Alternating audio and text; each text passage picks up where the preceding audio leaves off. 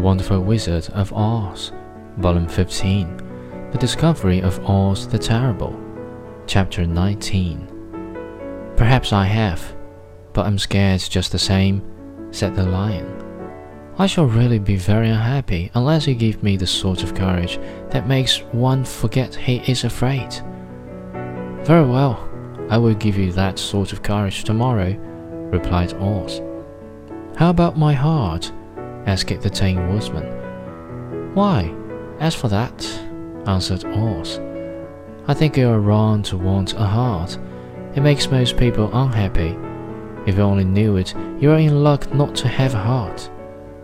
That must be a matter of opinion, said the Tin Woodman. For my part, I will bear all the unhappiness without a murmur, if you will give me the heart.